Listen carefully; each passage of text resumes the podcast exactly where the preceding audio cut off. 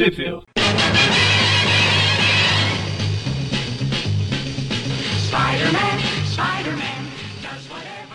Estamos começando mais um Tweep View Classic. Eu sou o Eric.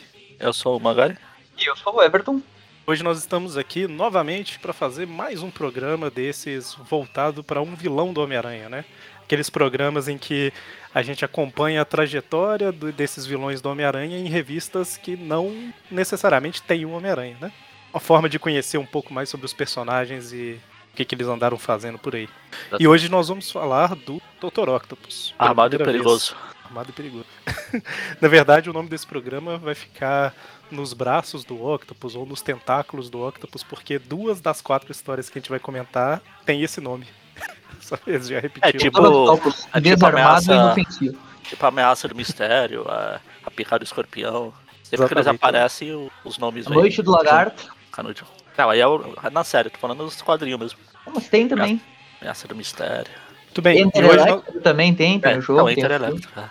e hoje nós vamos falar das revistas Daredevil 165, que é de julho de 1980, Captain America 259, que é de julho de 1981, ano depois, Dazzler 17, que é em julho de 82, meu Deus, só julho que sai, cada uma num ano. Ótimo mês.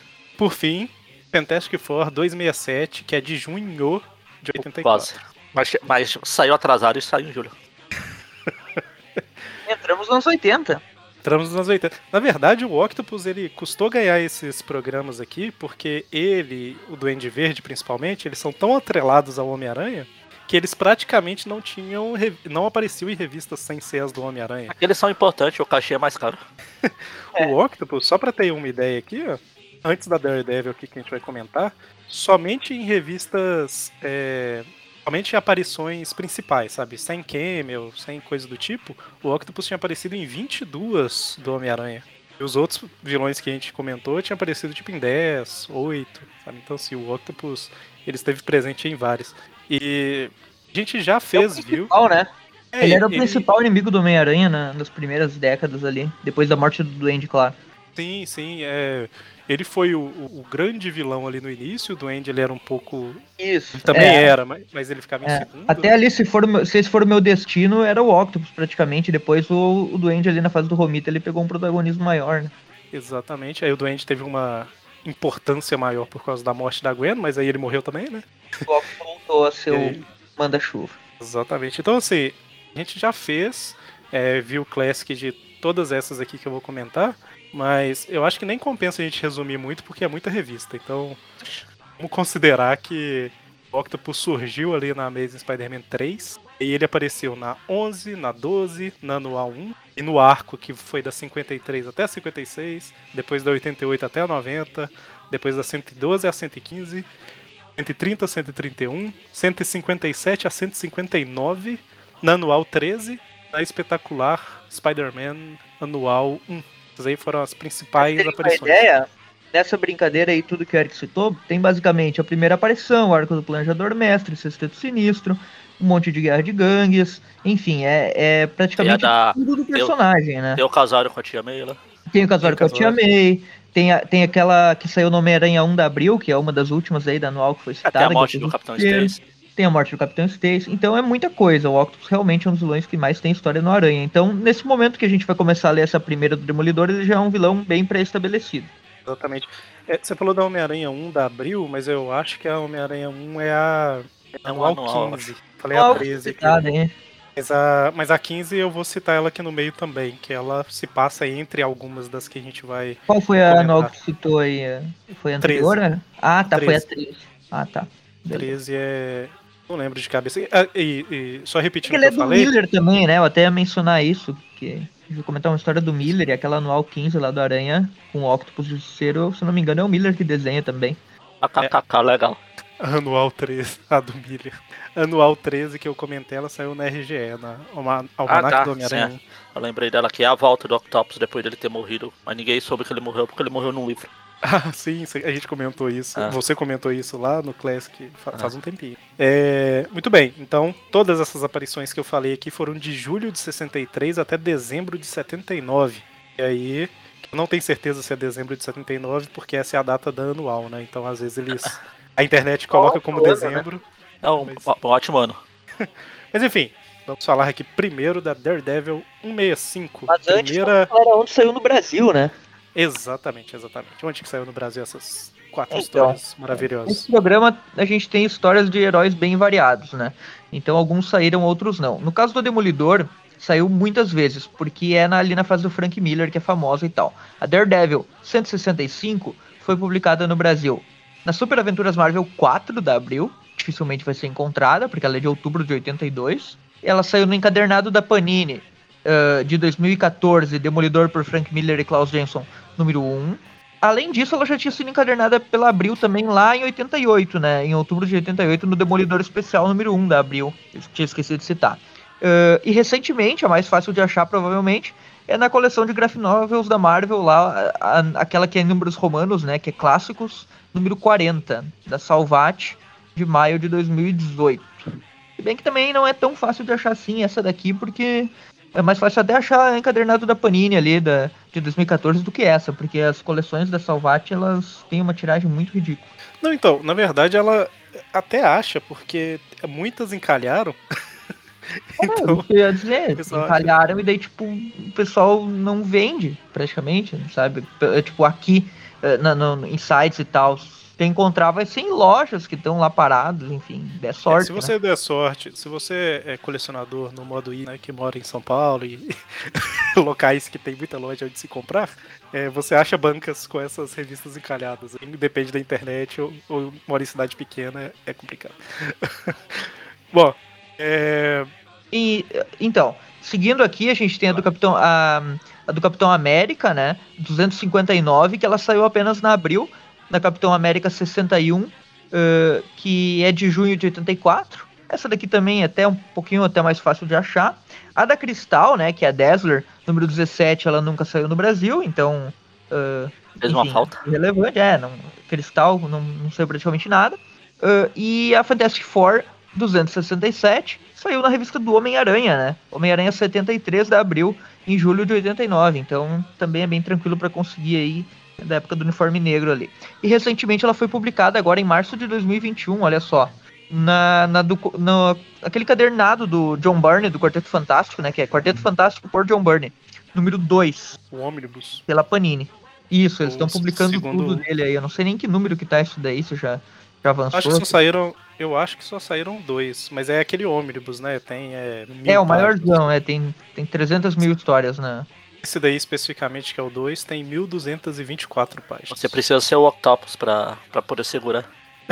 Para conseguir tudo isso de quarteto tem que, tem que ser forte. né? Bom, vamos começar aqui falando da Daredevil 165. A gente sempre fala de Demolidor nessas, nesses programas aqui, né? O Demolidor é um eu- bosta que não tinha vilão bosta, um vilão bom. Aí ele ficava impressionando dos outros. Demolidor 165, deixa eu só ver aqui de curiosidade. A gente tinha acabado de estrear, era um personagem novo.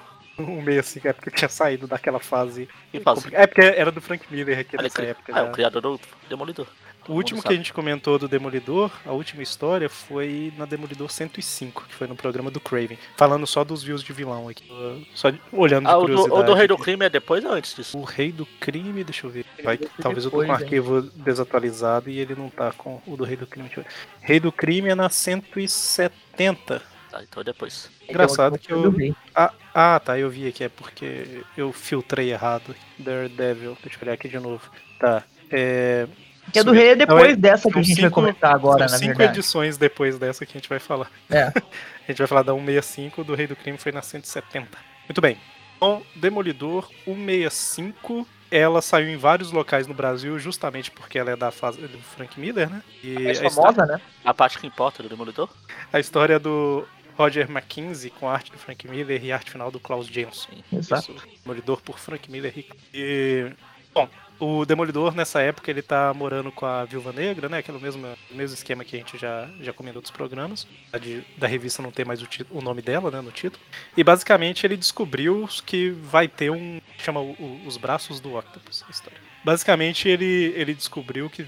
Parece que tem um, um contrabando, né, que tá prestes a acontecer de adamante. E aí ele tá indo atrás dos informantes pra tentar descobrir alguma coisa. Ele vai lá no barzinho clássico, né? Quebrar mais algumas vitrines da, da mulher do Eric lá, a Josie.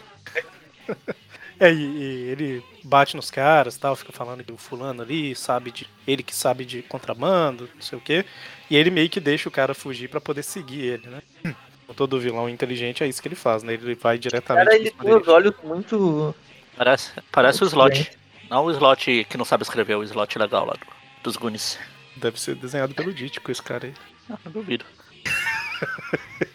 Ele gostava nas histórias de terror fazer isso. Bom, o- o- ele vai lá pro esconderijo aí fala com os caras, né? Que o demolidor tá atrás deles e não sei o que e tal. Pro, pro esconderijo ali tem uma sequência de tipo uns seis, sete quadrinhos em uma linha só, sabe? Eu gosto quando o Miller faz esses negócios, tipo, é uma sequência muito rápida, assim. Tem, tem Dá, dá a sensação de que ele. Dá a sensação que ele foi rápido, né? Porque Isso. aconteceu muita coisa em pouco tempo. Mas aí ele chega lá tal, e o Demolidor ouve tudo, né? E, e ele fica surpreso porque eles falam que, que a empresa, as indústrias Glenn estão envolvidas. E a, a Glenn lá é a mulher que ele quase casou com ela. Glenn Stacy. Stacy. É Glenn o, Stacy, ela mesma. Isso É mesmo, o- mãe. eu tava dando risada porque você falou que o Demolidor ouve tudo. Eu lembrei daquela. O Arif zoeira lá. O que aconteceria se o Demolidor fosse surdo ao invés de cego? Ele tá dando porrada nos caras. Os caras, eu me entrego, eu me entrego. Aí os caras, por que você não se se entrega? Eu já cansei de bater em vocês, mas eu me entrego. Desistam logo, não sei o quê. É aquela Warif 34 ou 36, não sei que é um monte de mini historinhas, né? É. Esse foi que lança esse Quanto negócio seria se completo você no fosse Brasil. ao cinema e o líder sentasse na sua frente? Tinha tipo assim, o Tigre Branco versus o Cavaleiro da Lua versus. É. lá, tipo, um monte de gente que veste branco lutando na neve. neve. Lutando na neve. Aí era um quadrado branco. É muito bom, aquela, aquela origem é melhor. Ai. Bom, não saiu completo no Brasil esse negócio. Eles espalharam numas Para. duas ou três revistas. Isso aí. Ah, sempre que tinha um espacinho, eles colocavam. O que aconteceria Sim. se o, o Magno e o Luke Cage fossem mulheres? A, aí a, a DC não deixaria, porque viraria Wonder Woman e a Power Girl lá. Bom, tinha até o que aconteceria se a Marvel escrevesse histórias intelectuais do Homem-Aranha. negócio Não, do, do Hulk. Se o Hulk fosse intelectual, ele tava lá falando igual o assim. Shakespeare. do Hulk. Se o Thor- aqui no Brasil, ela era se o Thor fosse tivesse sotaque sueco de verdade, aqui era traduzido como se o Thor tivesse sotaque nordestino. É, Inclusive, deixa eu só confirmar aqui se é 34 36, que eu já deixo aí a informação para os ouvintes. Eu acho que é 33. Vou apostar. É 34, é 34. O What If 34. É... Caramba, tem. Teve, acho que tem duas dessas, é das, do volume 2. Acho que é Oh, são volume dois. 74. São 74 mesmo. É muita coisa. O- a capa é o vigia, tipo, desesperado, falando: Não, gente, para, o que, que tá acontecendo? Não faz isso. Mas Sabe tem uma fez outra. parte daquele Fez parte daquele mês do editor, sabe? Vocês lembram? Foi, esse do, foi. edi- do editor assistente? Ah, o que aconteceria se a Viúva Negra tivesse os poderes da aranha e tal, daí tipo. Se ela, não, o que aconteceria se a Viúva Negra casasse com o Homem-Aranha? Daí, tipo, ela assim. Alitando os só a dentes lá. roupa do Homem-Aranha, tipo, alimentada, sabe? É, meu Deus. Bom, é... a história do Demolidor não é tão ruim pra gente ficar falando de What If. A gente pode falar de What If quando chegar na da Cristão. Bora lá então. Mas aí o Demolidor, ele, ele parte na direção das indústrias Glenn, né? E lá tá acontecendo tipo uma reunião dos acionistas em segredo, né? Sem a Heather, o nome da menina? Eu não lembro. É, deve ser. A dela morreu, foi preso recentemente. E eles estão fazendo lá o- a reunião secreta para vender a parte de tecnologia deles para uma pessoa misteriosa. E aí ela chega, tipo, opa, o que que tá acontecendo? Que reunião secreta é essa aí? Vocês não me avisaram dessa reunião secreta. Eles falam que era pra não preocupar ela, né? Por causa do, do pai e tal. Aí tem todo. Relembram aí que. Parece, em resumo, parece que o pai dela foi controlado pelo Homem Púrpura pra fazer algumas coisas ilegais. E aí ele foi condenado. A única forma dele não ser condenado era se o Demolidor te- revelasse a própria identidade dele e tal. Que ele Coisa que ele fez, faz a cada três meses. Mas dessa vez ele não fez. Ela sabia que o Matt Murdock era o Demolidor e tal, então ela tá um pouco brava com isso. Acho que é aquele esquema de tipo assim, sabe que fez o que é o certo, mas ainda é culpa dele, sabe? Ela começa a brigar ali com, com ele, bater na, no peito dele, xingar. Porque o Demolidor chega, né, falando assim, ah, E as primeiras aparições dela, né? eu acho que ela já tinha aparecido antes, porque fal- falaram que, que Mas tipo, não era quase fixa ainda, né? Falaram Nessa que eles quase se casaram. Ah, só voltando pro Arif, eu sabia que era duas. A 34 da volume 2 também é dessa zoeira aí. É, a do volume 2 eu acho que não saiu nada aqui. Deve Eles- ter saído eles- uma coisa ou outra. Eu lembro que Eles tinha a fizeram- capa do, do- A capa dela é o Vigia, tipo a Marilyn Monroe lá com um vestido. Não tem razão, a, a Heather surgiu na 220. É que tem um vácuo ali entre a 220 e até a, 200, a, a 220 não, a... Essa é a 165, né? Ela apareceu na... Deixa eu olhar aqui qual foi. 126. 126. É, 126, tem um né? vácuo entre a, 100 e- a 126 e a, 200 e- e a 165 que a Abreu não publicou muito aí. Spoiler, ela morre na 220. Isso. E volta quando? 220 é a última 221? aparição, não era a primeira, não. Eu, eu tô achando que. tô achando que ela não voltou, não. Por enquanto não. Por enquanto ela não voltou. Bom, mas aí ela briga com o Demolidor, manda ele embora e tal. Isso fica na cabeça dela aqui, ele falando pra olhar os documentos e tal. Então a gente vê que Matt ele fica meio, meio irritado ao longo do dia e ela, à noite, vai lá investigar os papéis. Quando de repente, Os braços do Octopus. Eu acho que a, a, a Panini colocou como os tentáculos é nesse momento que eles aparecem. é legal esse quadrinho, né, dos tentáculos indo assim aparecendo. Só, só eles assim por trás, se aproximando. Já vi muito. quer- é, Quer dizer, me contaram. Muito hentai que começa assim. Mas aí eles capturam ela. E aí a gente tem a Mary Jane. Ah, não, pera. Viúva Negra. Ah, eles não estavam muito bem, eu acho, na época aí, né? Porque Não, até ela tá bem o relacionamento deles. Ah, não tá. assisti. Porque o Matt fala lá que ele tá no telefone, né? Que um amigo da Heather liga pra ele, fala assim: Ah, é porque ela ia aparecer, não, não veio. Ela falou que ia olhar uma coisa lá na, nas indústrias, e aí não falou mais nada. E o Matt ele imagina que pode ter acontecido alguma coisa. A Viúva Negra fala que vai junto e ele fica tipo assim: Não, não precisa tal. Aí ela pergunta se ele ama ela, ele não responde, só sai andando. E- Magaren Ah, gosta se, ele, se ele ama. Se ele ama a Heather. Não ela, ela. É verdade. Ah, você, Você ama, ama ela, ela, né? ama. Aí ele vai embora.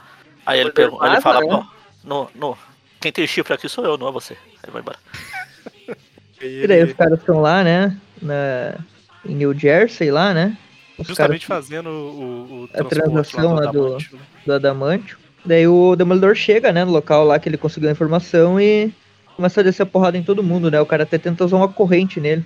Só que daí, de repente, um braço mecânico aparece e engalfinha, digamos assim, aquele o, o um daqueles informantes lá que tava fugindo do, do Demolidor nesse da história, né, que tava ali. Exatamente igual aqueles desenhos que tá tendo um show no palco e aí vai alguém com gancho e puxa a pessoa pra fora. E daí Um ele cabo é de, de guarda-chuva. Ah, tipo isso. É, ele fez um formato de capa cor-da-chuva. E daí ele pega o cara pelo pescoço, já acerta uma porrada no demolidor, né? Basicamente o Octopus chega botando moral ali, né? Ah, ele. Aliás, até a página dividida, né? Do Octopus atacando ele. Acho bem legal como, Exatamente. como ele fez aqui. O Octopus esse ali. quadrinho maior. tal, Esse quadrinho maior que Adamantio é. é dele, né? Esse quadrinho maior que é tipo lateral, é um retângulo gigante. Bem, bem legal. Sim, sim. Tem Não, e o rabinhos ali Octopus, embaixo, é bem, bem detalhado, né? O Octopus ele só não. Ele só não ganhou do Demolidor porque o roteirista não deixou. Porque é, ele pega o Demolidor, envolve ele nos tentáculos e enfia no rio. E ele não faz igual o vilão idiota que só deixa o cara lá embaixo. Ele fica segurando ele embaixo do rio por 3 minutos. Ah. Aí o Demolidor ele prende a respiração e tenta ficar o mais quieto possível pro Octopus achar que ele morreu, sabe? Tipo assim, o roteirista deixou aí o Demolidor segurar a respiração por 3 minutos. Aí o eletrocardiograma dele vai alterando ali conforme vai passando. é. O A, se- a sequência toda é muito legal. Só o Everton pra perceber esse, essas linhas aí. de- Eu sou fã do cardíaco, não sabia? Eu achei que era o, o símbolo do Magnum lá que ele tem na roupa. Ah, o que eu ia comentar, o, o Octopus ele menciona ali, assim que ele chega, ó, o Adamantium é meu, né? E até agora a gente meio que não sabe o que, que ele quer fazer com esse Adamantium, né? Ah, sim, verdade. É, aí o Demolidor ele meio que sai boiando lá na água, né? Um tempo depois, a polícia resgata o corpo do Demolidor da água que tá desmaiado, né? Ele realmente quase morreu. Eles até comentam que o Octopus soltou por impaciência, sabe? Mas, pô, segurou três minutos, O parabéns. roteirismo. É, Mas que, que coisa, né? Em duas páginas o Octopus derrotou o Demolidor. Isso sim, o- realmente o Frank Miller ainda tava construindo ele, porque ele não tava muito pronto ainda pelo jeito. Parecia Mas um o novato, Demolidor, né? Demolidor não tem poderes. é assim. Mas ele o- tem, ele tem agilidade, super sentidos, papapá. Se o Octopus acaba com o Demolidor assim, ele acabaria com a Gata Negra e ele nunca fez. É, ele, mais ou menos, né? mais ou menos. Mas, é, enquanto isso a gente vê que o Octopus ele tá lá nas indústrias Glenn, né, justamente no departamento lá de pesquisa e etc. Ele tá usando o maquinário do lugar para criar novos tentáculos. Ele quer fazer tentáculos de adamante, porque ele teve problemas com os tentáculos dele. E aí ele relembra a última aparição dele aí, né? Perdeu do Homem-Aranha, que ele ficou com o tentáculo preso no submarino que tava afundando. Exato. Isso, foi na. Eu esqueci o número da edição, que eu acho que. Tá tudo no post os programas, mas deve ter sido, ter sido na espetacular anual, né? É. Eu acho que foi. Mas aí ele, ele afundou, né, junto o, o submarino, e a forma que ele conseguiu escapar foi usar os outros tentáculos para envolver no que estava preso, né? Na verdade, ele usou dois para apoiar no submarino, um para envolver, e aí ele puxou.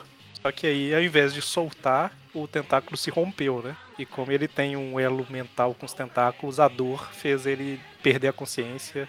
E os tentáculos salvaram ele, né? Os tentáculos. É, ele até controla a distância e tal. É quase como se fosse uma como se ele fosse um magneto, mas apenas com os tentáculos que ele tem, né? Ele tem o controle ali. Imagina se ele fosse um magneto e usasse qualquer coisa metálica para fazer tentáculos. Será pois que alguém é, já fez isso? imagina.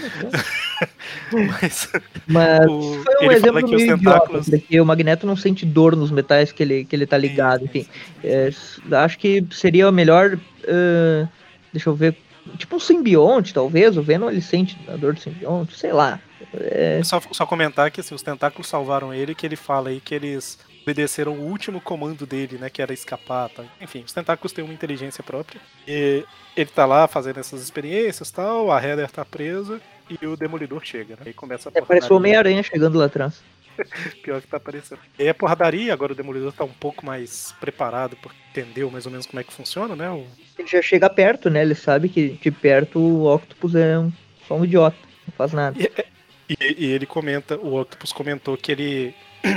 O Octopus comentou que ele consertou os tentáculos, né? E agora ele tava querendo fazer o Diamante. Então ele ainda não, não fez. Ainda tá Eu acho que ele ainda não aprendeu o esqueminha lá do, do, do, do versus Kingpin, que tem o Octopus pra vencer ele na primeira fase.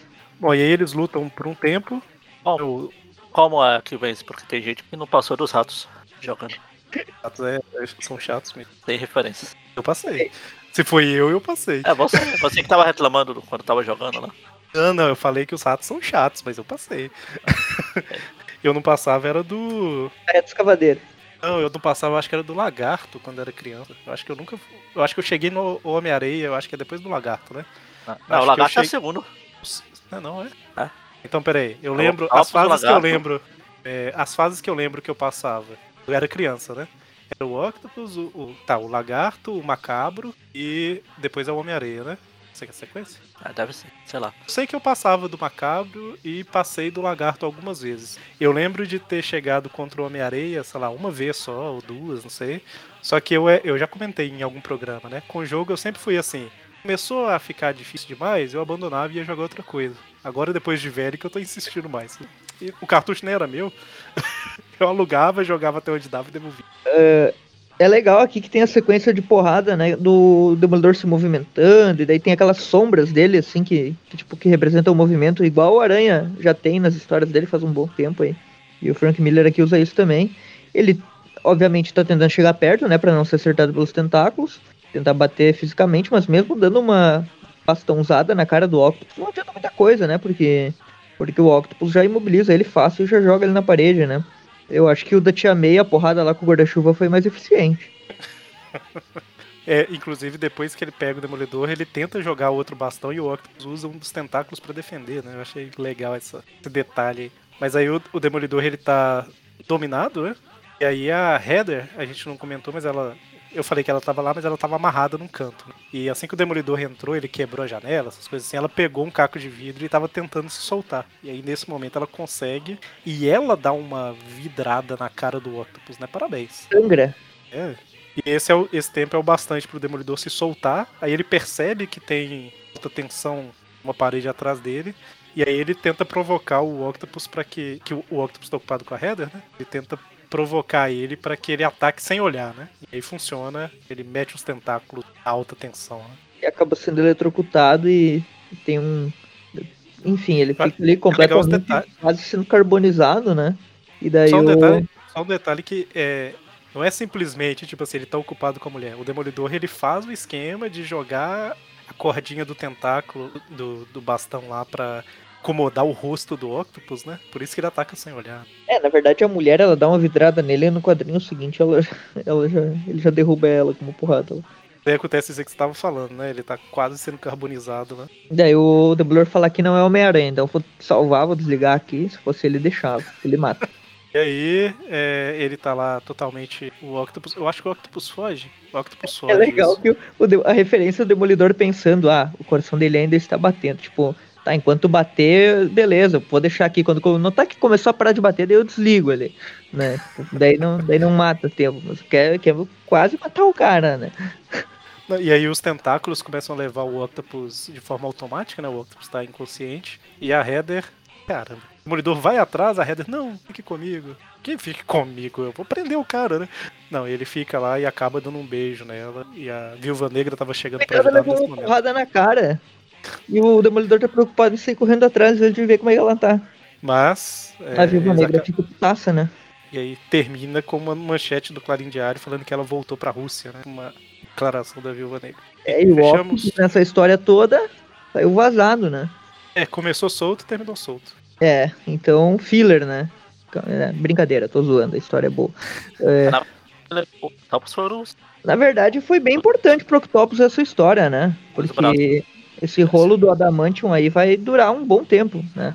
Parece que o Magaren tá tendo alguns problemas técnicos aí. A gente teve uma, uma pausa aqui na, na gravação, que os ouvintes não estão sabendo, né? Mas é, o Magaren não conseguiu voltar. Então vamos seguir aqui, o Everton e eu, é, o restante do programa, né? Qualquer coisa a gente vê com o Magaren depois se ele quer dar as notas dele das revistas ou não, né? Vai só nós dois mesmo. Vai ter que ser. Bom, a próxima edição que a gente vai comentar é a Captain America 259, que é de ah, julho de 81, né? Que eu tinha comentado lá no início. E você estava falando aí, o Magaren também tinha comentado antes de cair que na versão nacional o Octopus tá um pouco diferente. Né? É, o Octopus com a pele verde junto com. Tipo, não tem a divisão entre a roupa verde dele e o rosto, né? Ficou tudo Ele uma tá coisa musculoso, só verde, é. Ele tá musculoso, eles pensaram, ah, deve ser o Hulk, pinta tudo de verde. E esses braços e esse óculos aqui, ah, não interessa, o cabelinho tá parecido com o Hulk do Lou Ferrino, então vai, vai que seja o Hulk mesmo. Pois é isso aí, depois de depois de enfrentar o Demolidor, agora é a vez do Capitão América. A história começa aí com o ah, eu não falei de quem que é, né? O plot da história do Jim Shooter e é escrita pelo David Mich- Michelini e desenhos de Mike Zeck, Clássico, Mike Zack. exatamente. A arte final é de um estúdio aqui, Quick Draw Studio. Então é, é tipo aquele rápido. tipo aquele Art Comics que tinha no Brasil, você lembra? Sim. Que, que fazia Estúdio paradas. Arte Comics, né? Não era Arte Comics, é Arte Comics. Virou a Mitos, virou a Mitos. É, né? Bom, E o. ah, e o aqui, bobagem? Draw é Não, é tipo isso. desenho rápido, né? Desenho rápido, Isso. algo assim. É Quick Draw mesmo? Não, o nome do estúdio? Isso mesmo. Legal é que as cores são do Slifer, né? Que é aquele perso aquele, aquela carta do Yu-Gi-Oh, né? Ah, eu não, não sei de Yu-Gi-Oh! bastante pra pegar referência, mas ouvintes que sabem devem estar gargalhando. Tá Aí... Mas é, tá escrito Slifer, né? Bom, Os que sabem riram com você comentando, os que não sabem, talvez riram com eu zo- zoando. Então tá todo mundo sendo atendido. Bom, O nome da história começa- é Rito de Passagem. Rito de passagem. A história começa com Steve Rogers, né? Ele tá ali acordando e fazendo seu café da manhã e etc. Juntando sua pastinha de desenhos, né? Que ele trabalhava como desenhista. é, Eu ia falar desenhista profissional, mas não lembro se era assim que eles chamavam. Mas é, é tipo isso, né? Ele trabalha com desenho comercial. Sim, foi um bom tempo. E aí ele, ele bota as paradinhas na pastinha de desenho dele e sai como Capitão América se, bala...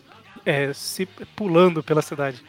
E é legal que, tipo, ele vai pulando e se, se agarra em escada e coisa, tipo, é, é, é, tipo, é, o Aranha e o Demolidor pulando pela cidade, beleza, agora o Capitão América é muito, É muito pouco aleatório ele pelos tetos, assim, tipo, tipo, faz sentido, né, tem uma cena bem legal no, no filme lá do, do Capitão América de 2011, com ele correndo atrás lá do espião nazista, né, tipo, pela cidade e tal.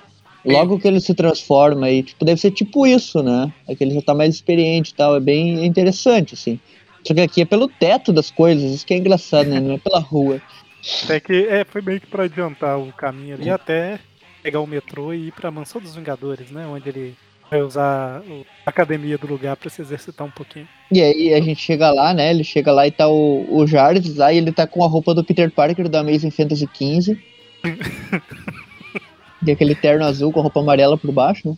É verdade. Mas ele exercita um pouquinho e etc, tal, até que o Jarvis fala que chegou uma carta, né, pro Steve Rogers de um tal de Ray Coulson. Foi um, a gente descobre aí que foi um antigo companheiro de batalha, né, do, do Steve Rogers. Sim, tem os flashbacks um dele, né?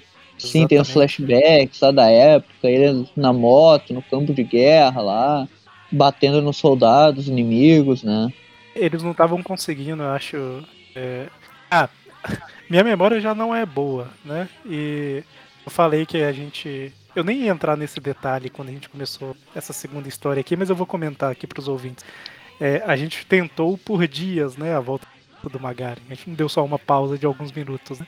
Então, faz, literalmente, faz quase uma semana que a gente comentou a história do Demolidor e a gente tá seguindo agora. Então, assim, é, eu só li na época, então eu já esqueci um monte de coisa. Com a minha memória maravilhosa. Mas é na isso época, aí, né? Tipo, a época, uma é, semana atrás. Época. Ih, não lembro que eu almocei hoje. Hoje eu não almocei. Bom, mas enfim. Por isso que não lembro. É, eles não estavam conseguindo chegar numa parte lá, na parte de cima da montanha, e aí o Steve Rogers pegou a moto de, desse cara e foi lá e acabou com os inimigos, né? Esse que é o flashback. E aí isso. ele resolve ir visitar esse Phil, Phil Coulson, não, Phil Coulson é o outro. Esse é o Ray Coulson. Visitar Isso. a oficina de motos, né, do Ray Coulson. E ele chega lá, né, ele tá mexendo em uma moto. É, daí o, a ideia de ser uma oficina de motos. Exatamente.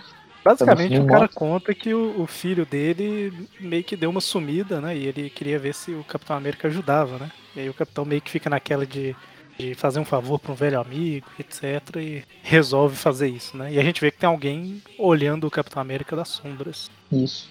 Ele faz várias ligações, várias contatos. Até que ele chega numa. Sim, sim. Até que ele chega tipo num. É, eu ia falar tipo um armazém, mas é. É um, é um lugar meio isolado. E quando ele abre a porta, tem um monte de cara com bandeira nazista, né? E... Parecia uma banda de heavy metal, né? Os caras com cabelão ali. Parece com aquela. O pingente do Ozzy ali com aquela cruz. É, e, e, a gente descobre que o filho do, do, Ray Coulson lá, ele tá misturado com esse grupo de neonazistas. Hein, o que, que será que o, o, pássaro trovejante, que é um indígena, tá fazendo no meio dos nazistas lá, atrás da bandeira ali? Pior que é verdade, tá muito parecido. Mas é, eu achei interessante nessa chegada aqui. Que o, e aquele ali que tá América... tá com o, fumando ali do lado é o Nando Moura, aquele cara do YouTube, sabe? Mas eu ia falar que. Uma... Né? Uhum. Eu ia falar que uma coisa que eu achei interessante é que a gente espera que o Capitão América chegue nesse lugar e começa, como assim, nazistas, vocês não podem, vocês não sabem o que significa essa bandeira e tal. E ele não dá nenhuma lição de moral nesse sentido. Eu achei interessante, né? Tipo, ele não, não entra em conflito direto com as pessoas. Tipo assim, ele acha o Eu tô mais surpreso com o visual desses nazistas, entre aspas, aqui, porque, pelo amor de Deus, parece que saíram do Woodstock, né? Mas é da época, mas. Ah não, isso aqui já é. Que ano que eu falei que era essa história aqui? Uh, 81, ah, tá, tá valendo. Que bizarro, cara. Aquele maluco lá atrás parece o Cazuza, aquele de óculos lá. Então, mas é a época. o de óculos eu acho que é justamente o, o, filho do cara, né? Que tá lá no meio. E o que, que, seria aquela mulher ali, ou é um homem com uma roupa que parece um, de, um decote ali no canto, todo torto, na, na agarrado num pilar entendi. ali?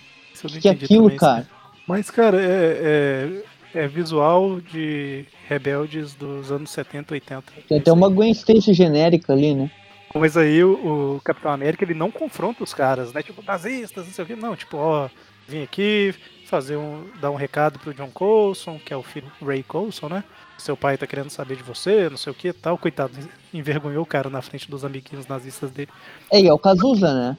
É, envergonhou o Cazuza. E aí o, os caras falam que não é assim tão fácil, o Capitão América vai ter que provar, né, que, que ele merece, etc como o capitão tá nessa de ajudar uns amigos, meio que. ajudar um amigo, e meio que deixar os caras na liberdade, né? Mesmo que eles estejam com a ideologia meio errada, eles não cometeram nenhum crime, né? Meio absurdo. É, na real, isso já é um crime, né? Apologia ao nazismo é um crime. Mas, será que. Ah, é, bom, na, na, época eu não sei se, se era tratado assim, mas. mas eu acho que, que era até mais do que hoje, porque era mais recente ainda, né? O, o bagulho todo. Não, faz sentido, faz sentido. É, pode ser. Bom, Cara, eu acho que ele eles, tá eles, naquela. eles, tenta- eles miraram em nazi, neonazistas e acertaram em, em qualquer coisa menos isso, cara. Porque o maluco ali tem, tem o símbolo do Vasco atrás da motocicleta dele. Ah, o outro ali tem. O, o, o outro ali parece o Leme do Motorhead, aquele que tá sentado com o bigodão ali. Mas tem uns símbolozinhos nazistas. Mas enfim, o Capitão América ele deixa o escudo num canto lá e, e vai participar de um teste, não sei, tipo- é tipo um teste. Os caras amarram o braço, cada braço dele numa moto e começam a acelerar pra ver se ele consegue segurar a moto. E aí ele- é meio sem sentido essa, esse, todo esse desenrolar aqui. O que eu interpretei foi vou jogar o jogo desses caras pra não causar nenhuma confusão e acabar, sei lá, ferindo o cara ali e tal, porque eu só quero chegar e, e chamar ele pra voltar, né? Não vou levar ele à força. Acho que é mais ou menos isso. Mas eu acho que o Capitão América deixou ele longe demais, não? É, isso daqui foi bizarro. É amar... Deixa eu amarrar motos, é, cordas nos meus braços, ligadas em motos e vou tentar segurá-las. Mas enfim, enquanto Mas ele tá fazendo isso. ainda mais bizarra agora, né? É, porque. Por que, que a gente tá falando dessa história, né? E aí, no meio disso aí, na hora que ele. É. Na hora que ele tá amarrado, o Dr. Octopus chega, né? E pra quê? A mesma lógica do, da história anterior, né? Ele chega pra pegar o escudo do capitão por causa do material, né? Que é de, de vibranium. Então, ele até cita ali que Isso. ele queria o, né, o, o de adamantio na história anterior tal, mas o vibranium é ainda mais forte e tal. E aí ele ainda tá nesse plano de reforçar os tentáculos dele. É, ele menciona aquelas histórias que a gente comentou, tanto do Demolidor quanto aquela do Aranha que a gente tinha falado logo antes, que foi aquela que ele ficou preso nos tentáculos e acabou quebrando e tal. Ah, e ele já vai pra cima, né? Não tá nem aí pra, pra nada, ele só tava rastreando o Capitão América, encontrou ele aí saiu na porrada, né? Os nazistas que, que se ferrem ali, o Capitão derruba um da moto e já vai pra cima do, do Octopus também, né? Inclusive ele faltou usa, jogar. o, ele usa o símbolo jogar, do mano. Vasco ali pra atacar ele, né? Ele prende os pés do Octopus ali com a, com a cruz de É malta, né? verdade. É verdade. Mas aí eles lutam, lutam, lutam. Até que. É, e aqui o, o Capitão, ele até que foi mais, mais habilidoso que o Demolidor, né? Tudo bem, ele é mais forte mesmo, mas, mas ele vai pra cima de uma forma mais rápida, que ele não dá muito tempo pro Octopus atacar ele à distância. é mais estrategista também, né? Do que o, o Demolidor. Então tem esse, É. entre aspas, poder, né? Na verdade, esse treinamento. Mas aí o Octopus dá uma bobeira que tenta acertar o capitão com o próprio escudo do capitão, né? Assim, segurando o, o escudo no tentáculo, né? Não arremessando. Sim. Mas aí o capitão ele desvia e aí pega o escudo, né? E aí pegou o escudo, lança no Octopus. Tem uma e escudada derruba na cara do Octopus. Exatamente, deixou ele lá amarrado, igual um pedaço de carne. É, e o capitão meio que, que provou. né? Ah, os caras eram. Pagava os caras, né? O, Octo, o Octopus estava pagando os caras. Não, não, ele tá oferecendo aqui, ah, eu pago vocês se vocês pegarem esse escudo. Enfim. O É, ele Octopus só quer- aproveitou a oportunidade. quer- É, ele só quer contratar os malucos ali pra roubarem pra ele, né?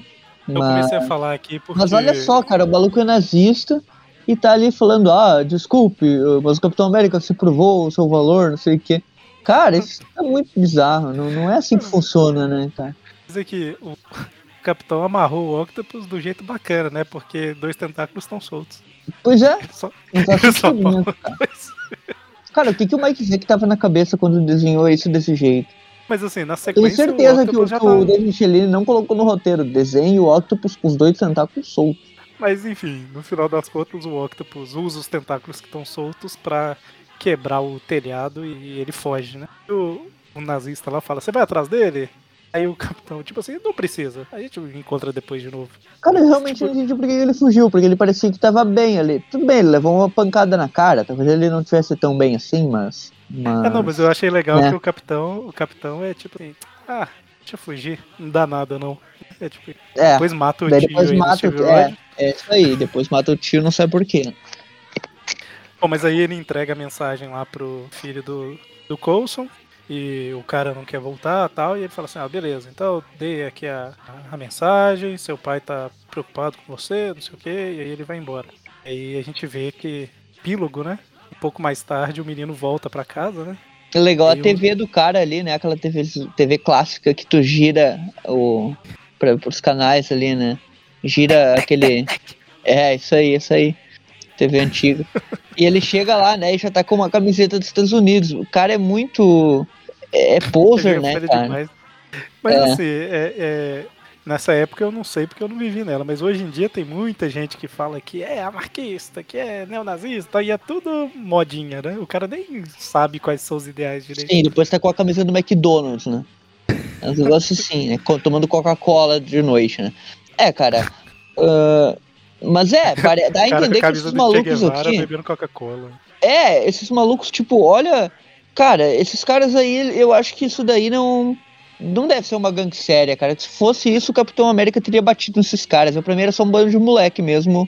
Tipo, querendo pagar de, de neonazista, viu. mas não fazem merda nenhuma, entendeu? Porque eles estão na boa ali, quietos, só, sem fazer nada. Você viu que assim, não que não, não que eles não façam, mas eles não mostraram nenhum crime, né? Então assim, dá a entender que Ah, não, talvez não, só seja tentaram só um colocar o braço do Capitão América num- numa moto, outro no outro e puxar ele pra, pra arrebentar o cara Mas em o dois. capitão né? concordou. Eles falaram que queria fazer um teste e o capitão concordou. Então não é, É bom, tá bom, então. Não tem problema. Mas aí um pouco depois, três dias depois, o Capitão América recebe a visita desse cara que tava com a mesma camisa dos Estados Unidos. E aí o cara dá um presente pro Capitão América, que é uma moto, né? Que eles estavam restaurando há muito tempo e tal. É, a camisa até é da Harley Davidson, né? A camisa dele é, é de moto, né?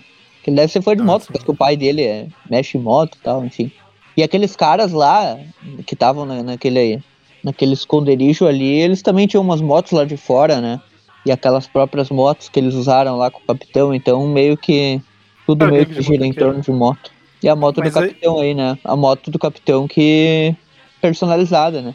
É, eu ia comentar que eu não, não- nunca tive costume de ler Capitão América, mas pode ser que aqui seja o ponto em que ele ganhou uma moto aí que ele usou em várias histórias, né? Ah, tem várias histórias dele com a moto. Tem até capas dele com a moto. Tem até uma série antiga do Capitão América lá dos moto anos mesmo, 80 que ele usa uma moto. É, Mas sim, essa moto, é- eu acho que essa sim, cara. Se, se tu colocar aí Capitão América, Captain America, hum, Motorcycle, aparece aí um monte de imagens dele com, com motos e tal. E tem essas em alguns dessa época aí dos anos 80 mesmo. Eu não sei por quanto tempo que durou, mas, mas tem. Depois dessa história, a gente teve a Amazing Spider-Man anual 15, que saiu aqui na Homem-Aranha 1 da Abril. Aquela Homem-Aranha, Peaça, o inimigo público, um negócio assim, eu Sim, o Justiceiro e tal. Que eles lutam E no Clarim e tal. Exatamente, mostra até a parte das prensas lá do, do Clarim, que eu acho legal. Então. Olha aí, ó, acabei de encontrar um card daqueles da Marvel, sabe? Que saía na. Aqueles cardzinhos da Marvel que saíam nos Estados Unidos, sabe? Tipo Sei. aqueles que saíram no. Brasil também e tal. E tem um do Capitão com essa moto também. Ah, sim. É, então essa história bem aí foi a história que ele moto. ganhou a moto. É. E aí depois dessa é, Amazing Spider-Man anual 15, vem a revista 17 da Cristal, em julho de 82. E assim, eu acho que dá pra comentar até mais rápido. Deixa eu ver aqui, ó. É, a- o roteiro é do Danny Fingeroth, com desenhos do Frank Springer e arte final do Vince Colera, Coleta. Uhum. É, então, começa com a. Qual é o nome civil da Cristal mesmo? Esqueci. É. Deixa eu ver. Ellison, Ellison alguma coisa? Isso. Essa aí. Completamente. É, essa aí sim. Br- É Blair. Ellison Blair, né? É Blair? É, Ellison Blair, isso aí. Começa Ah, com a Ellison, é, tipo, namorando com um cara na rua e tal, e aí tem uns bandidinhos querendo, pô, assaltar, né? E aí ela liga o, o sonzinho ah, o que ela nome da história a gente não comentou, né? o anjo e Isso porque na capa tem o anjo. o anjo e o povo. o anjo dos X-Men, né? A Cristal na capa. E o próprio Octopus ali. Exato. E aí no meio da confusão que os bandidos estão tacando lá o cara pra roubar e, e ela também, falando, ah, essa daqui eu acho que dá pra aproveitar, não sei o que, ela liga lá o sonzinho que ela tem na bolsa e começa a usar os poderes dela, né? Basicamente a Cristal ela tem esse esquema de converter som em luz, energia e etc. Basicamente ondas eh, mecânicas, né? Em ondas eletromagnéticas. É isso? Ou eu tô muito desatualizado Acho nesse que, acho negócio? que não é mecânica que fala, não. Não é? Mas, é, mas ela faz Ondas sonoras não são ondas mecânicas? Sei, Ah, eu não lembro. deixa eu ver. Mas aí a... Ondas mecânicas. Uma perturbação no meio material caracteriza. É, são dois tipos de ondas, mecânicas e eletromagnéticas. E as ondas mecânicas Isso aí, é- isso aí eu deixo com o pessoal que fez engenharia, etc. Eu não manjo muito. pois é. Não. É, mas eu acho que são sim, cara. Eu acho que são ondas mecânicas. Eu sei por causa do vestibular, mas faz muito tempo também, pode ser que eu esteja errado. Aqui, ó, ondas mecânicas, vibrações ou perturbações no meio carregando energia. Então acho que as ondas sonoras entram. Ó, ondas mecânicas, exemplos. Ondas que se propagam em meios materiais, como sólidos, líquidos gasosos, no caso no ar, então conta. Por exemplo, ondas marítimas, ondas sonoras, ondas sísmicas, então sim. É, Ah, definição de ondas sonoras. Ondas sonoras são ondas mecânicas que vibram em blá blá blá. Então Boa. é. aí é. Então ela converte dois tipos de ondas. Na teoria é uma coisa bem apelona, né? Tudo bem. Então, assim, a gente vê lá que ela acabou com todo mundo, né? E o cara que tava com ela acabou desmaiando também. E, enfim, ela vai pra, volta pra casa depois do programa. Ela reporta a polícia, né? Que tinha uns caras caídos, mas ela não fala que, que ela lutou nem nada tal. Enfim, né, pra... A Cristal é uma Exato. personagem que ela trabalha com música e ela não quer ser super heroína. Esse que é o, o plot, basicamente, da personagem. É interessante, né? Um pouco. Na época. Aí, então, mas aí é interess- a ideia é interessante, mas como a gente não é fãzão da Cristal nem nada e não tá fazendo o programa por ela, toda essa primeira parte aqui ela acaba sendo é interessante pra contextualizar, mas é bem whatever, né? Assim, é meio que ela com os problemas de trabalho, fechando o show, combinando de ir cantar no É, ela chega lá rádio. no, no produtor dela, né? O Harry Osborne. Não, é, ops, é o Harry Osgood. Tem outro cara. Não, e aí ela, ela vai no, no, no agente dela e aí ele tá tentando fechar um contrato e aí o povo não tá querendo, aí ele bota ela pra cantar no telefone, aí o povo aceita. Tipo, tem todo. Não é que seja ruim, né? Mas é só. É mais pra contextualizar ela aqui. É, e ela era uma personagem que ela surgiu nessa época do disco music, né? Então ela tem todo esse estilo aí e ela meio que tava tentando pegar um público diferente pra Marvel, né? Sim, é verdade.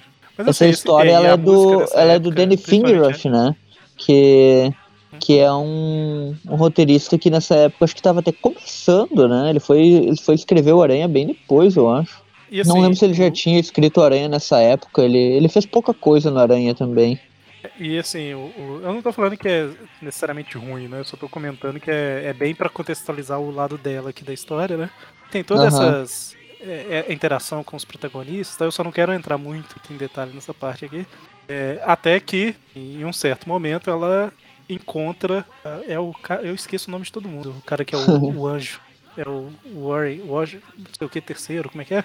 É, Warren Washington III. É o Warren. é, tipo do tô- Miles Warren. eu não tô tão mal da memória que eu lembrei pelo menos a sonoridade. e o número. Bom, ah, É. só lembrando, o Danny Fingeroth, eu me confundi aqui. Ele escreveu o Aranha só nos anos 90. Ele foi, eu lembrava, ele foi o autor daquela Inimigos Deadly Foes do, do Homem-Aranha, sabe? A gente já comentou, Foi. inclusive, no, nos tipcasts, que é os inimigos mortais do Homem-Aranha, que quando surge lá, o, meio que volta o sindicato sinistro e tal. Ele é o roteirista daquilo, ele fez a Lethal Foes também, né, que, que essa não saiu no Brasil e tal. Ele é o cara que fez isso daí. Ele também fez Falcão de Aço, né, mas esse daí não interessa muito pro pessoal. Certo. Então, assim, o- a gente vê que o, o anjo aparece, ela não reconhece, né? Ele tá no- nos trajes civis. É, até como que- se ele usasse uma máscara muito... Esconde muito o rosto, né? Mas eu acho que ela não conhecia tanto o anjo em si, né? Então, assim, é um cara loiro, riquinho, tentando convencer ela pra sair com ele porque ele tem dinheiro. É basicamente isso que ele fala o tempo todo. Sim. Então, assim, o início da história eu não achei ruim, achei até legal contextualizar, né, pelo, pelo lado dela e tal. Agora, esse plot do anjo perseguindo ela, ele tá, tipo, stalkeando ela, ele chega a correr atrás dela.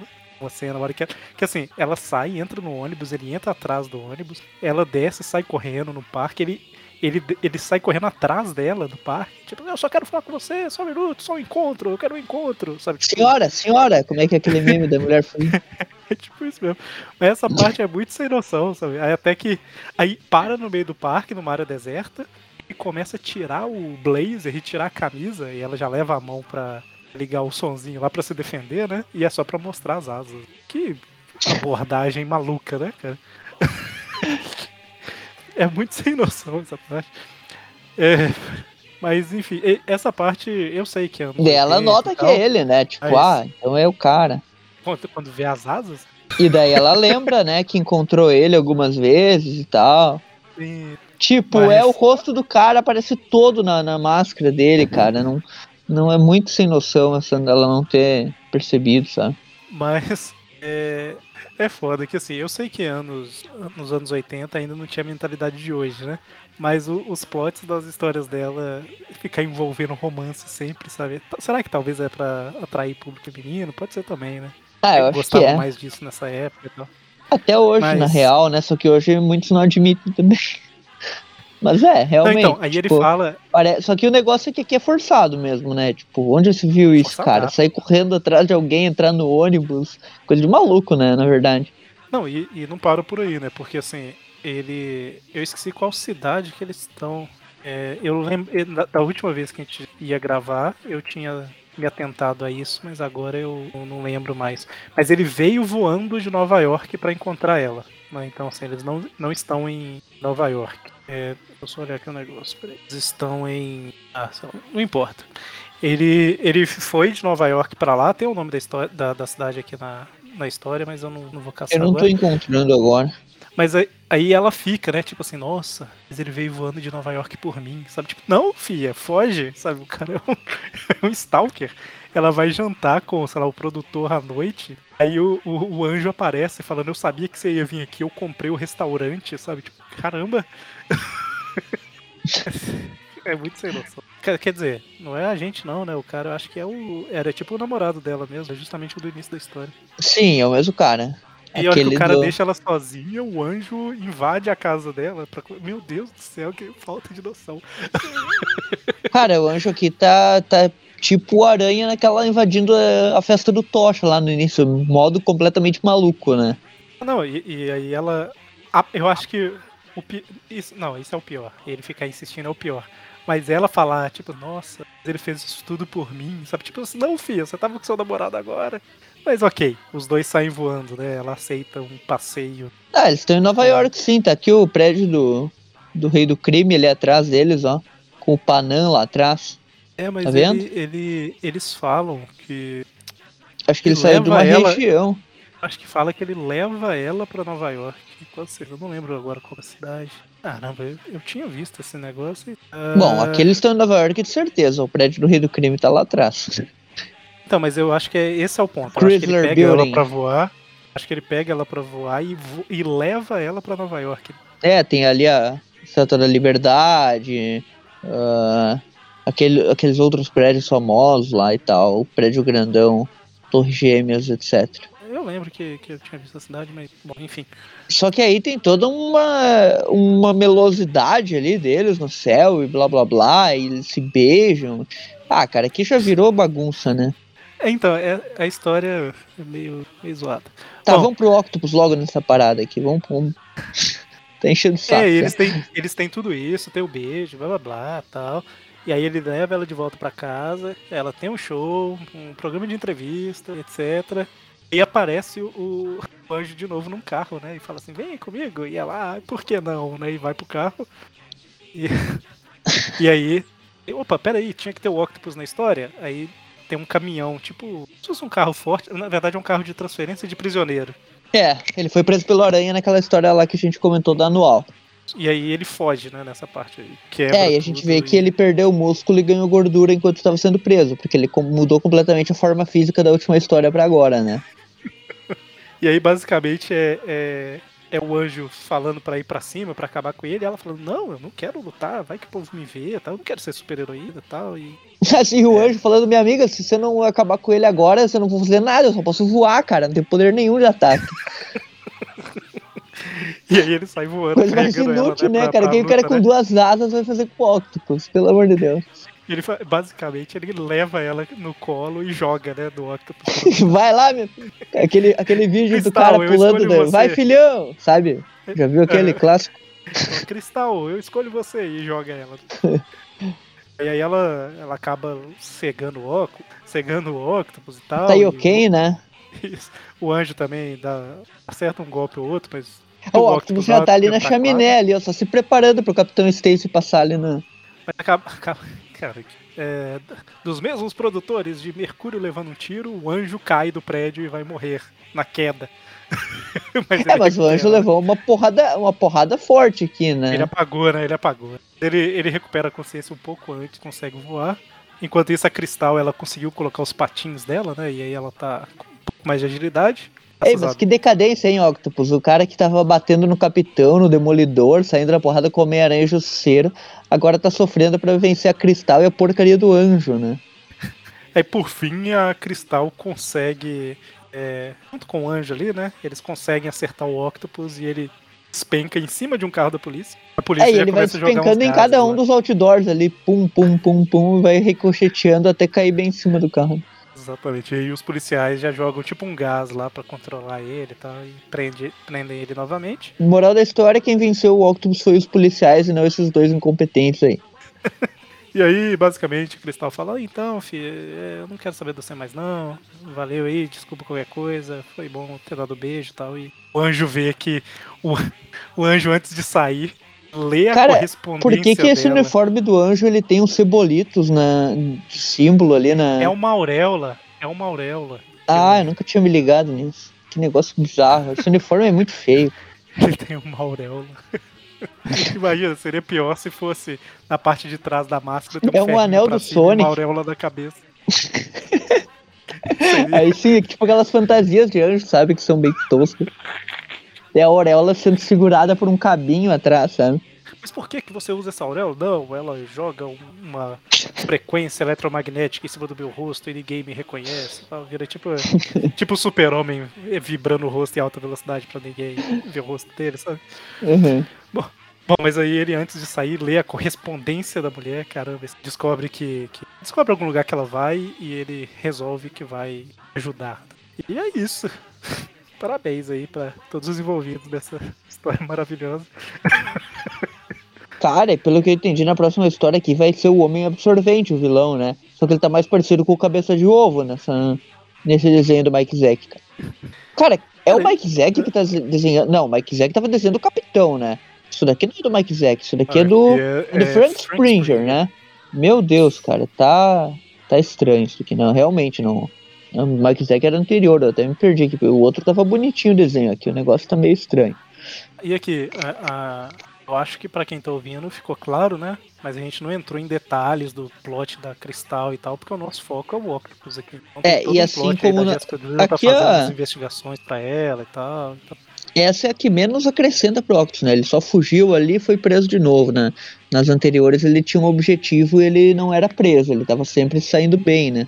Sim, sim. É, tem outras coisas aqui também que a gente passou bem por, alto, né? É, Sim. Por isso. Essa ideia aqui é mais focar no Octopus mesmo. Eu tava, tava real. É, eu, eu não, não. Eu acho que na verdade o, o Warren ele voou para Nova York, né? Eu falei que ele voou de Nova York, mas ele voou para. Ah, Nova sim, York. ele provavelmente estava na, na base de, dos defensores, alguma coisa assim, do, não, dos campeões, né? Que era o grupo dele na época. Aquele grupo que tinha o motoqueiro fantasma, tinha um, o Homem de Gelo, se eu não me engano, também. Que não era em Nova York, se eu não me engano. É porque eu não eu falei aqui, falei aqui que ele ele voou de Nova York para ver ela, mas na verdade ele voou para Nova York. Eu não lembro isso. de onde que ele saiu, mas é por isso. Bom, é, depois dessa história aqui, a gente teve uma série de aparições do Octopus em espetacular, Spectacular Spider-Man, que são as edições 72, 3, 4, 6, 7, 8, 72 até 79. Eu acho que é na, na fase que ele dá uma espancada violenta na gata negra. Isso, é Guerra de Gansos do Coruja. Uh, no final daquela história, o Aranha arranca os tentáculos dele à força. Tipo, com a fúria e tal. De ele ver a gata negra quase morrendo. É bem, essa fase é muito boa. É a fase do Bill Mantlo escrevendo o Aranha. A, é a história que a, a Abril resolveu não publicar, aí mais pra frente já falou assim, quer saber, eu vou publicar sim. E aí publicou. Isso, tipo, assim, uma, da, uma dos números elas não publicou, é. E essa, e essa espetacular, ela finaliza naquela Homem-Aranha 5, não, Homem-Aranha 60 ou 50 da Abril, que é uma que tem o Octopus na capa falando da batalha final, que é uma, uma história muito boa. Não, essa, e no essa final dela, no final dela o Aranha derrota ele, daí ele fala assim, ah, você nunca vai me derrotar e tal. E a partir daquele momento o Octopus começa a ficar cada vez mais traumatizado, achando que não vai conseguir e tal. Daí tem as guerras secretas logo depois, que eu né? Que ele falar. até, ele até chega a enfrentar ele novamente, mas sem muito destaque ali, né? No meio dos vilões. E logo depois disso, que já vem a fase do uniforme negro, que ele começa com aquela coisa de trauma de aranhas, e ele não quer lutar com Homem-Aranha. Ele fica todo meio. Eh, meio ressabiado, né? Então, a, a, os espetáculos aqui que eu falei são de novembro de 82 a junho de 83. Aí em maio de 84 começou a Guerras Secretas. Essa que a gente vai comentar é de junho de 84, ou seja, ela é, é após as Guerras Secretas aí. E a gente vai falar agora da Fantastic Four 267. E é, ela é de junho de 84, né? Como eu comentei. E deixa eu ver aqui. Ela é escrita e desenhada pelo John Barney. E. É, e arte final também do John Barney, né? Ele fez arte tudo. Fez tudo. A gente ia comentar de outra. Fantastic, né? Também, que é só comentar por cima É depois, é depois. É, é a que fecha essa. É qual a que é. que fecha, é a 2008. Ah, tá. Mas assim, a 2008 a gente não vai falar dela no programa porque nas Sim. primeiras páginas fecha o, o plot, vamos dizer assim. Aham. É, quando a gente fez o programa do Morbius, naquela aque- aquele que a gente chamou de Doutor Michael Morbius, não sei, a gente citou que ele participava de uma história do Quarteto Fantástico porque a Sue Storm estava envenenada, né, envenenamento radioativo e tal. E a história que a gente citou lá é essa, né? Ele tá nela aqui, o Michael Morbius. É, porque É. ele é um. Ele é um, um dos doutores aí, os cientistas da Marvel e tal, que se juntam nessa história. É bem legal, tem o Hulk também. A história em, inglês ela chama Small Loss, né? Perdas pequenas. É uma pequena perda que saiu assim no, no Brasil. E a história começa logo na sequência disso aí, né? A, a, a gente comentou por alto na do, do Morbius. É, aqui é o auge também- da fase do Burn no, no quarteto, né, cara? Com a mulher Hulk lá e tal. Que é depois das Guerras é. Secretas, a mulher Hulk substituiu coisa por um tempo, né? Ela saiu dos Vingadores e foi pro quarteto. Exatamente. E o Burner já, já gostava da mulher Hulk nessa época, tanto que depois ele criou o título solo dela.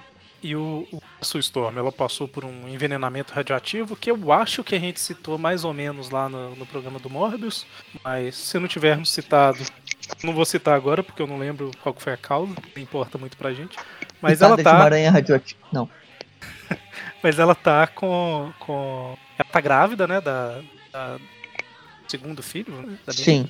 E tá envenenada e, aí o, o Reed Richards ele juntou vários cientistas e a história anterior ela termina com eles falando que nenhum deles está conseguindo pensar em nada. Um deles fala assim e se a gente chamasse o Doutor Octopus? né? E essa história começa daí. Mestre da radiação, o né? Reed falando. O Reed falando tipo assim Octopus você tá maluco né? Então ele não mas talvez ele consiga ajudar tal ele ele eu sei que é uma ideia um pouco ousada demais mas o cara é um especialista então talvez dá pra negociar alguma coisa com ele ele tava preso né o Octopus é. É, os que estão ali agora é o Morbius, né? Que foi, ganhou o Nobel lá e tal. O Bruce Banner, que é o maluco que, que entende de radiação gama, principalmente, né? esse E tem esse cara também é o- é La- Langowski que esse que é o cara aí que deu a ideia do... Ah, sim, ele é o Sasquatch, o cientista aquele que vira o pé grande lá da tropa alfa, sabe? Uhum. É ele. É, Na forma civil não- aqui, mas é ele. Mulher Hulk tá o tempo todo pensando Até né, mencionou meu ali que ele é do Canadá, né? Ele é o, o, o expert Sim, do. Canadá lá, é o Sasquatch. Mulher Hulk tá o tempo todo pensando, né? Será que eu deveria estar aqui mesmo, tal, né? O Coisa pediu pra eu substituir, tal. Ela ainda tá nessa. Sim, é bem o início, é. Ah, e lembrando que o Reed Richards aqui, ele tá com a barba, né? Logo depois que ele sai da Guerra Secreta, ele fica um tempo assim. Sim, Detalhes. E o Morbius tá realmente magrelão aqui, né? Bem diferente do, do Morbius normal. E assim, é interessante que o Reed ele fica falando lá que não, mas o Octopus é um criminoso, não sei o que, tal. E o, o Morbius até fala, né, que não, mas eu também cometi crimes e vocês me deram outra chance e tal. E o Bruce Banner também fala a mesma coisa, né? Eles até relembram aí a, a origem do Octopus. Mas É a origem do Ox, que, que o Bird ele faz um traço, cara. Tudo bem, depois tem aquela porcaria de Gênesis lá que ele tenta fazer de novo, mas, mas aqui ele faz um negócio bem estilo Dítico, né? Ele desenha o Octopus bem do, do mesmo jeito ali que o, Dítico, que o Dítico fazia, né? Tanto que a cena do acidente é a mesma pose da, da história do Dítico lá, dele pulando na- nas chamas. E daí ele lutando com a aranha também no traço do Dítico. O Burden aqui fez um negócio bem, bem legal, né? Parece que o traço dele muda só pro flashback. É, eu não cheguei a olhar o original para ver se era o mesmo traço, mas eu acho que ele redesenhou mesmo. É, a pose é igual ali, da, da explosão, aquela clássica do Octopus. Bom, mas aí é, o Morbius e o Bruce Banner falando, eles meio que convencem o, o Reed, né? De tipo assim, talvez o Octopus só precise de, de uma chance, né? Pra provar e tal. E aí, enfim, o Reed concorda. Tem toda uma cena lá dele com a Sue e tal, e aí ele vai pra, uh, pro local, pra clínica psiquiátrica do Brooklyn, lá onde o Octopus tá internado. Cara, o fantástico carro dessa época parece uma banheira voadora. O, o design nunca foi legal, né? É, mas aqui tá, tá estranho. É, o- tá enfim. tá muito bizarro. Não, mas ele chega lá nessa clínica psiquiátrica e o Octopus nessa época ele tava sem os tentáculos e ele tá totalmente. é, ele tá com, com uma, uma postura muito, tipo, humilde, né? Meio. Ele tá com aquele bloqueio que eu mencionei. né? Depois que ele teve o trauma da luta com a aranha, ele ficou completamente. ah, digamos que a personalidade psicótica dele ficou guardada dentro dele e ele só se tornou um carinha meio retraído, assim, meio quieto, meio estranho. Parece um pouco o Octopus do início do desenho Spectacular, sabe? Sim, sim. Não, e é interessante que ele sempre tentou reforçar que o Reed é muito inteligente, né? E aí a forma que o Reed fala, sempre focando no trabalho do, Octo, do Octavius, né? Ignorando completamente as partes de Octopus e tal, tipo, a forma que ele coloca as palavras, os médicos ficam. Olha, ele conseguiu fazer um avanço e que nós não conseguimos em semanas, falando exatamente da forma que deveria e tal. Tipo, tudo pra mostrar que o Reed é muito inteligente. Né? E aí o Octopus a- é, aceita, né, ajudar, até abraça o Reed, né, como uma segunda chance. Não dá pra confiar muito nisso daqui, né? o Octopus é meio estranho.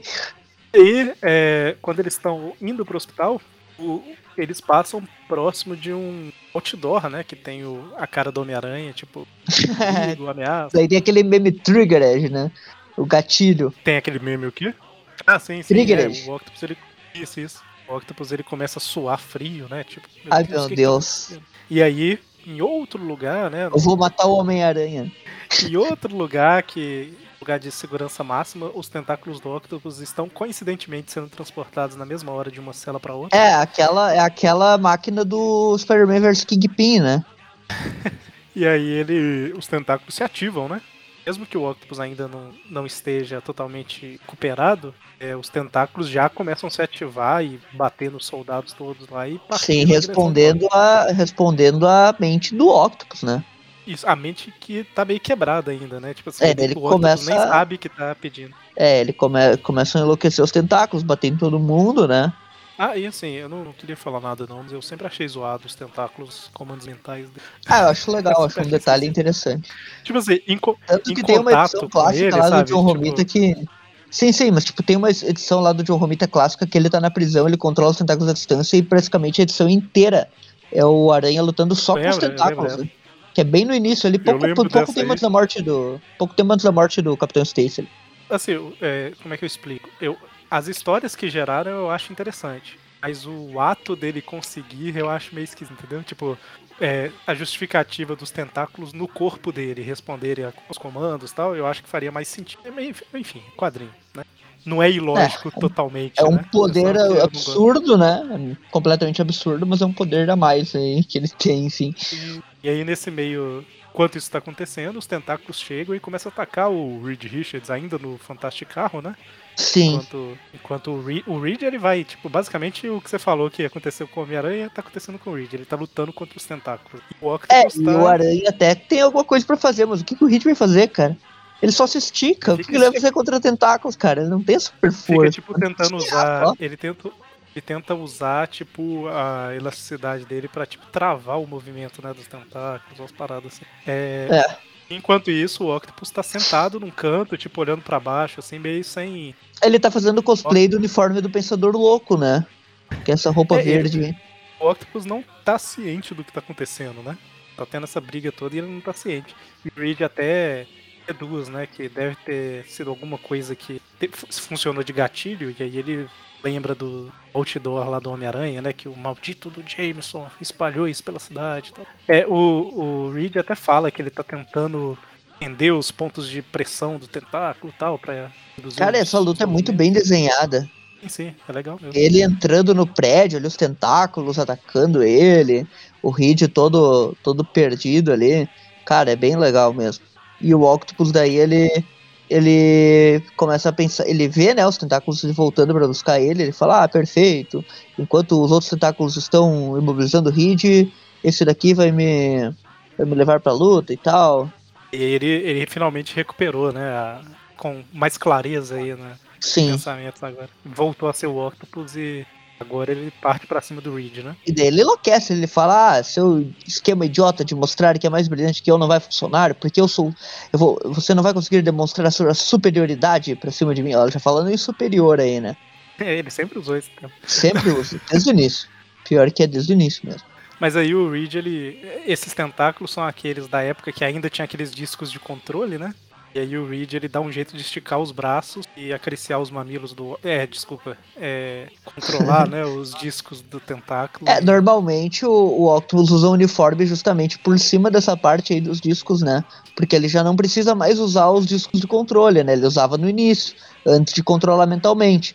E justamente ele tapa com a roupa justamente para os inimigos não perceberem que ele, que ele tem aqueles botões ali, né?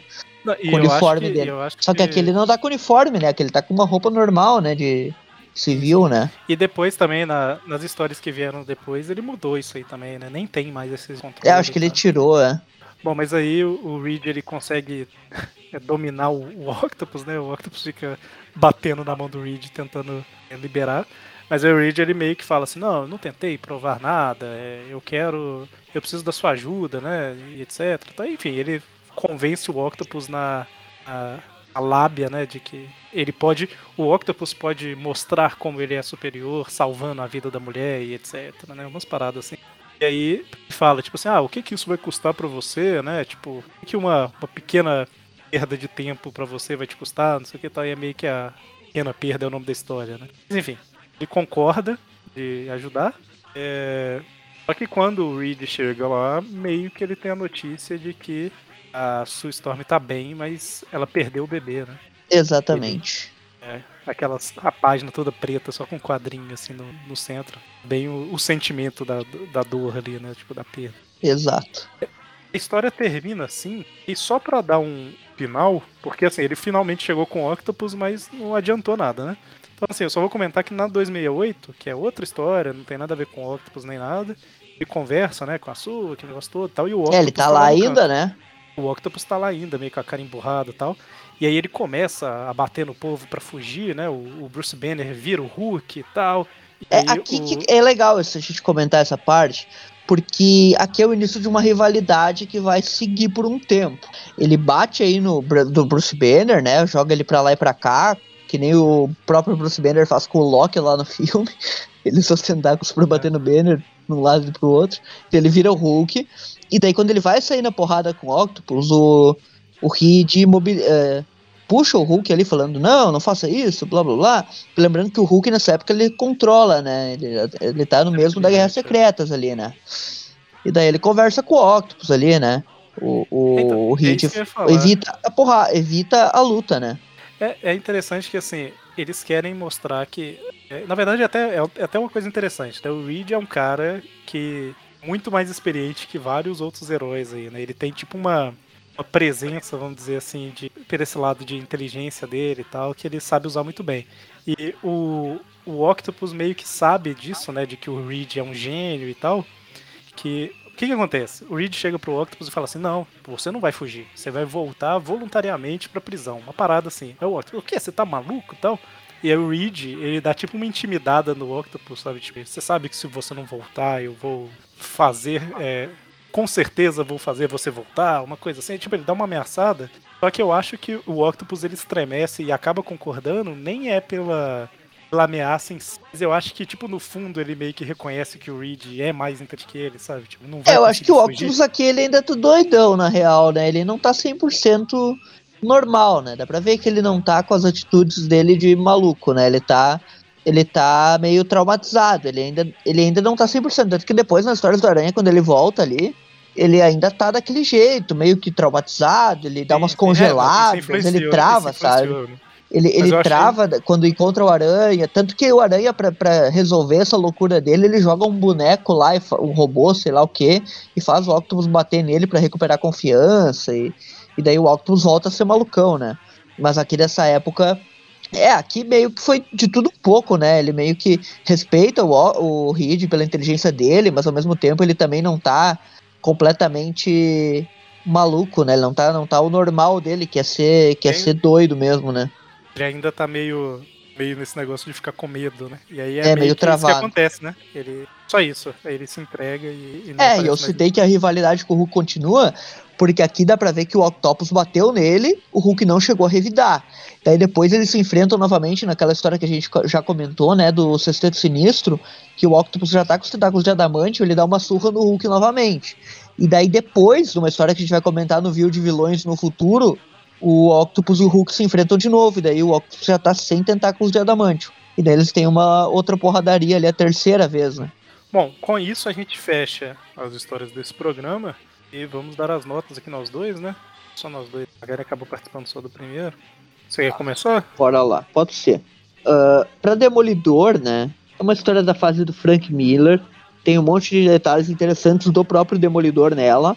O Octopus mostra esse objetivo do Adamantium aí, que é uma coisa bem interessante do personagem que o Frank Miller colocou aí, mas que futuramente vai ser bastante usada, então a história tem uma certa importância para ele. O Octopus é bem forte nela, ele derrota o Demolidor facilmente, quase mata ele, na verdade, só não mata porque ele cansa ali de ficar esperando afogar ele, e acha que matou, inclusive. Eu achei que essa história é bem é boa, ela é, aproveita bem o vilão, é uma história que não é suma importância, assim, mas é uma boa história, então vou dar uma nota é, vamos ver. Dá uma nota 6,5 para ela, vai, não é não é aquela coisa super atrapalhada, mas é uma boa história da fase. Uh, a história do Capitão América tem muita viagem, aqueles não nazistas e tal. Tem a importância da moto dele e tal, mas achei que teve muita forçação de barra, aquele esses não nazistas não ficou explicado direito se era uma gangue, se era se era só um monte de criança tentando pagar de, de mauzão. Uh, foi estranho. O Octopus aparecer lá para tentar pegar o Adamantium do escudo dele foi uma boa sacada ali do. do é, que, que, que, que, tipo, ah, já que ele tava procurando o, o Adamantium na história lá do Demolidor, nada mais justo do que ele ir atrás de uma fonte de Adamantium famosa aí, que é o escudo do Capitão América, né? Que, que tem Adamantium também, se eu não me engano, nessa época eles falam mais do Vibranium. Tem Adamantium também, eu sei que ele tem uma mistura, né? É, tem uma liga dos dois ali. Então ele estava tentando ainda reforçar os tentáculos, o que é uma, uma, boa, um bom, uma boa demonstração de continuidade, né? É, que, o, que o David Michelini colocou aí. Então eu acredito que para essa história aí do Capitão, pesando prós e contras, né? Que tem muita viagem no meio dela, mas é bem desenhada. Pela... Dá para dar uma nota 6 ali para ela, pela importância, né? Mesmo tendo muita viagem, dá para dar uma nota 6. Não é todo ruim. A história da Cristal tem muita viagem tipo, é, tem umas cenas legaisinhas, assim, é, da vida civil dela, mas também tem muita viagem, principalmente o que envolve o anjo, cara. Se fosse uma história só dela contra o Octopus, acho que seria melhor, o anjo é muito inútil. É, o Octopus, ele só aparece para ser o vilão do dia, ele não tem muito objetivo nenhum, assim, ele só escapa, ele tem que prender e tal. Ele acaba sendo derrotado de uma forma bem forçada, ah, derruba ele do prédio aí, que a queda, tipo, a queda machuca mais ele do que a porrada dos dois heróis juntos, sabe? Não, eles não acharam uma saída muito boa porque ele é forte demais para esses dois personagens aí que, que não tem grandes poderes, né? Então é uma história mais fraquinha. Vou dar uma nota, principalmente pelas partes ali do anjo, que são muito toscos, né? Em relação a essa relação, relação forçada deles ali. Então eu vou dar uma nota. Uma nota 2,5 para ela, vai. Não sei se eu tô pegando muito pesado, mas. Ela tem algumas partes boas, mas realmente ficou muito chato esse romance deles aí. Uh, acho que tô pegando pesado demais, mas é que realmente foi bem, foi bem chato isso. E agora, para essa do para essa do quarteto aí, eu achei muito legal. O John Byrne ele trabalha bem os personagens. Ele pegou bem a fase ali que o Octopus estava e fez uma coisa em cima disso. Juntar vários cientistas eu sempre acho legal quando junta esses vários personagens aí que, que não tem muita relação um com o outro, né? E o Octopus tá bem nela, ele luta bem ali com os tentáculos à distância, e depois usando eles contra o, o Reed. Essa história é bem, bem feitinha mesmo. Essa daí eu achei a melhor, com certeza, do programa. Vou dar uma nota 7,5 para ela. Uma história importante também na, na, cronologia do quarteto, pela questão da Sui, né? Da morte ali da filha deles. Então é uma história muito boa do auge do quarteto aí do, do John Byrne. Bem, é, o Demolidor tem uma ação legal, achei divertido. É, esse início do Octopus tentando buscar ali o fortalecimento né, do tentáculo e tal. É, vou dar um, dar um 7 para ela. A Capitão América 259, é, eu, eu não vou falar muito porque você falou várias coisas que eu falaria. a Capitão América 259.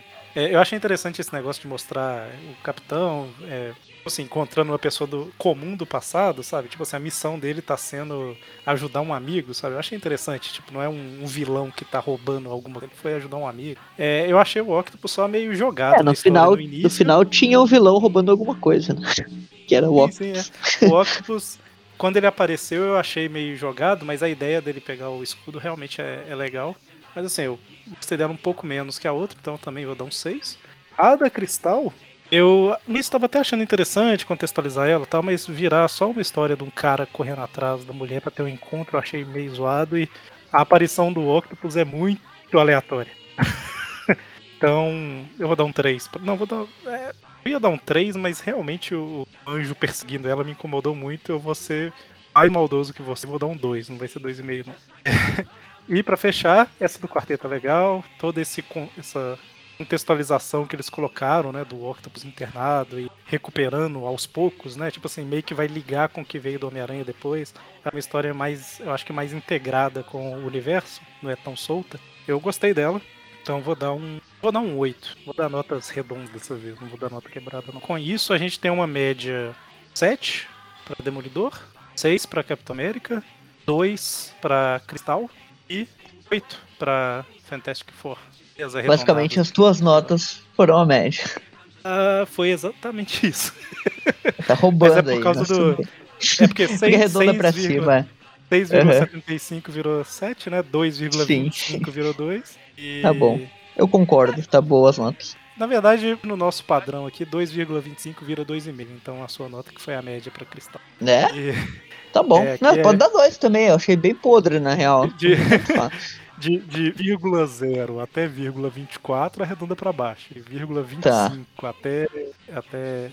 Ah, sei lá, não lembro mais. É por aí. Tá, é ruim. Tá bom, vai. 2 é, dois e 2,5 não faz diferença, né? Não. É ruim, é isso que interessa. É, enfim, é, eu tô falando isso aqui porque normalmente arredondamento de 2,5 é 2 mesmo. Mas como a gente dá nota 5, aí tem esse arredondamento quebrado, né? Mas, Sim interessante ver o Octopus, né, que é um vilão bem do Homem-Aranha, em histórias de outros heróis. É, e é interessante que a gente falou no início do programa, o Octopus apareceu praticamente só no Homem-Aranha por muito tempo, e quando ele apareceu em outras histórias, não, é, não foi igual, sei lá, o Electro que apareceu em vários do Demolidor. Ele é justamente, tipo assim, ele não é vilão, ele é vilão exclusivo do Homem-Aranha. Quando ele aparece em outra história, é uma aqui, outra ali, outra de outro personagem. Isso, sempre tem um objetivo claro, né? Ah, é o Adamantio que ele quer, o herói apareceu lá. Ah, nunca é contra o herói que ele quer bater no cara. Tipo, ele, o, o herói, o alvo dele é o Aranha, né? Tipo, o Areia, por exemplo, o alvo dele já foi o quarteto. Uh, o, sim, o Camaleão, o alvo dele já foi o Hulk por um tempo. Então tem algumas coisas assim, né? O Octopus não. O Octopus, o alvo dele é o Aranha. E a própria ganância dele, que é o que tá nessas histórias aí, né? Que o outro herói acaba entrando de. de um, eh, tipo, sendo só um meio para ele conseguir aquilo, né? Tipo, ele tava foda-se pro capitão, ele quer o escudo, né? É, inclusive, eu não cheguei a ler essa história, mas naquela época que ele, depois da Amazing Spider-Man 600, que ele tava todo ferrado lá, quase morrendo e tal, ele, que acabou resultando no Superior depois, né? É, antes do Superior tem uma revista do Homem de Ferro com, com o Dr. Octopus, que é justamente o Octopus tentando pegar a tecnologia lá tal para meio que se ajudar, né, por causa da situação que ele tava. Então, Sim. quase sempre quando ele encontra com outro herói é desse jeito que você falou, né? Só é na do Cristal próprios, né? foi. É, a própria aquela do, do sexteto lá, né? Tipo, ele quer dominar o mundo, os outros heróis apareceram lá, ele bate neles, né? Tipo, é, é isso, né? Da Cristal Mas... foi aleatório mesmo. É, sim, totalmente. Mas é isso. Fechamos por aqui. Magani está bem, não precisem preocupar. Ele só tá sem fone, sem microfone. e é isso, né?